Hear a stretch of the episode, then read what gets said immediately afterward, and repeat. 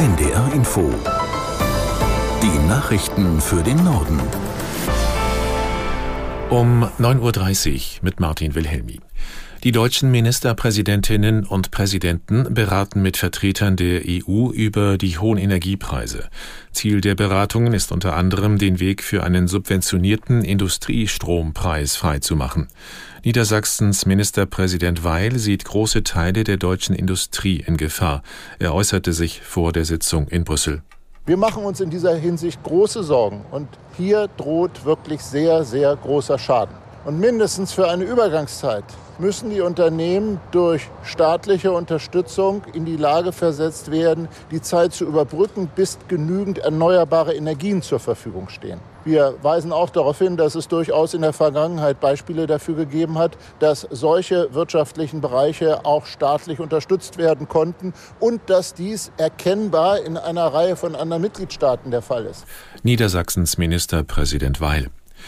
Die Zahl der Toten bei Unwettern in Südeuropa steigt weiter. Bei heftigen Regenfällen und dadurch ausgelösten Überschwemmungen sind in der Türkei und den Nachbarstaaten Griechenland und Bulgarien mindestens 14 Menschen gestorben.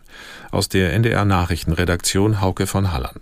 Im Nordwesten der Türkei hat der Regen Straßen in reißende Flüsse verwandelt, unter anderem in Istanbul. Dort stand eine U-Bahn-Station unter Wasser. Aus einer Stadtbücherei mussten Dutzende Menschen in Sicherheit gebracht werden. Auch in Griechenland gingen sintflutartige Regenfälle nieder. Nach Angaben eines Meteorologen erreichte die Niederschlagsmenge teilweise Werte, wie sie nie zuvor registriert worden waren. Auch in Bulgarien gab es viele Überschwemmungen. Nach Angaben eines Sprechers der Rettungskräfte fiel innerhalb eines Tages so viel Regen wie sonst sonst innerhalb mehrerer Monate. Flüsse traten über die Ufer, Brücken wurden beschädigt und die gesamte Region südlich der Küstenstadt Burgas war vorübergehend von der Außenwelt abgeschnitten.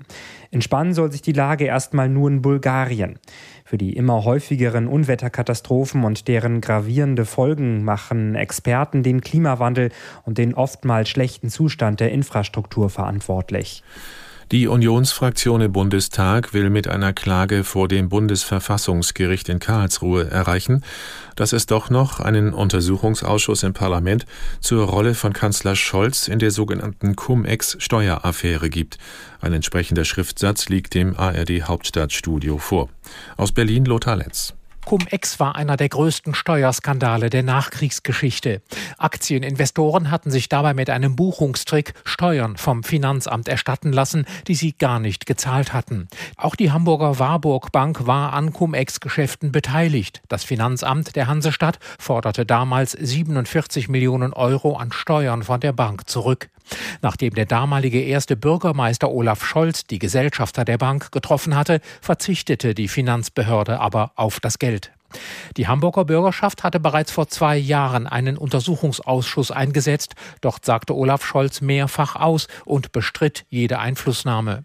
Nun will die Union einen Untersuchungsausschuss im Bundestag gerichtlich erstreiten. Die Ampel hatte einen entsprechenden Antrag abgelehnt, weil der Bundestag für Vorgänge im Land Hamburg formal gar nicht zuständig sei.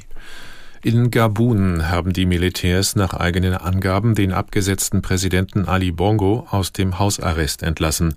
Bongo sei frei und könne für medizinische Untersuchungen ins Ausland reisen, sagte ein Militärsprecher im Fernsehen. In einem Bericht ist Bongo mit dem UN-Vertreter für Zentralafrika Abari zu sehen, den abgesetzt. Das Militär in Gabun hatte Ali Bongo vor einer Woche abgesetzt. Vorangegangen war die Erklärung der Wahlbehörde, nach der Bongo die Abstimmung Ende August gewonnen hat.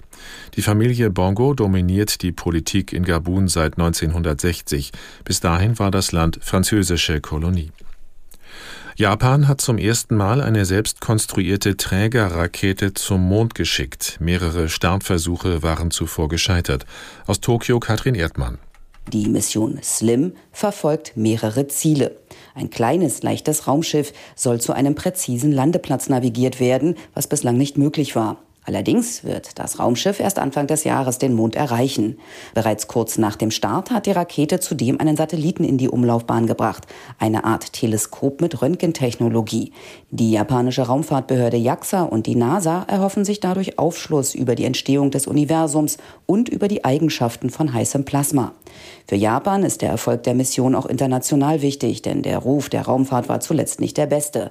Vor knapp einem Jahr musste der Start einer Rakete mitten im Flug abgebrochen werden. Anschließend kam heraus, dass Mitarbeiter der JAXA jede Menge Daten gefälscht hatten.